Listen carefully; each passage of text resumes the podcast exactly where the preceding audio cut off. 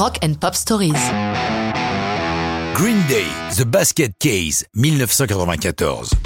Savez-vous ce qu'est un basket case? Jusqu'à cette chanson, je l'ignorais. Basket case peut se traduire par cas désespéré. Ce terme est né après la Première Guerre mondiale et faisait référence aux soldats mutilés.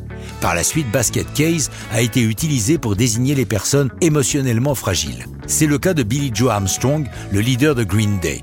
Depuis son enfance, il souffre de crises de panique, parfois en pleine nuit, auquel cas Billy Joe doit se lever, voire faire le tour du quartier pour faire redescendre la panique. Pour lui, The Basket Case est une forme de traitement. Comme il l'a dit, pour moi, la seule façon de conjurer ce handicap était d'écrire une chanson à son propos.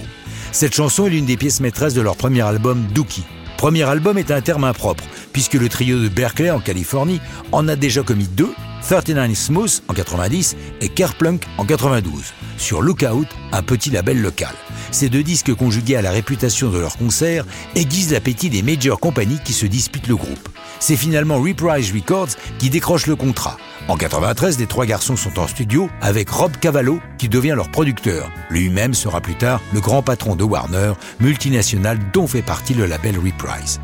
La simplicité est la marque de fabrique de cet album. Tout est premier degré direct. The Basket Case se passe d'intro musicale. La chanson démarre direct dans le texte. Très cool, le batteur de Green Day affirme qu'ils ont été inspirés par le premier album des Beatles, Please Please Me, dans lequel les chansons vont à l'essentiel. Accessoirement, le fait de ne pas comporter d'intro empêche les DJ de radio de parler sur le disque, laissant ainsi à l'auditeur la possibilité de savourer chaque seconde des trois minutes de la chanson. La sortie de The Basket Case est accompagnée par un clip tout aussi percutant que la chanson, tourné en noir et blanc par Mark Corr dans un hôpital psychiatrique, puis colorisé avec des couleurs criardes. Cette vidéo est programmée en rotation intense sur MTV, propulsant l'album Dookie tout en haut des charts. L'album, car The Basket Case ne sort pas en single commercial pour ne pas nuire aux ventes de l'album. Par contre, en août 1994, elle est envoyée en single aux radios qui la diffusent intensément. Dans The Basket Case, Billy Joe dit c'est devenu un hymne pour tous les freaks, les gens bizarres, un hymne à ceux qui perdent la tête. Beaucoup de gens y sont confrontés un jour ou l'autre.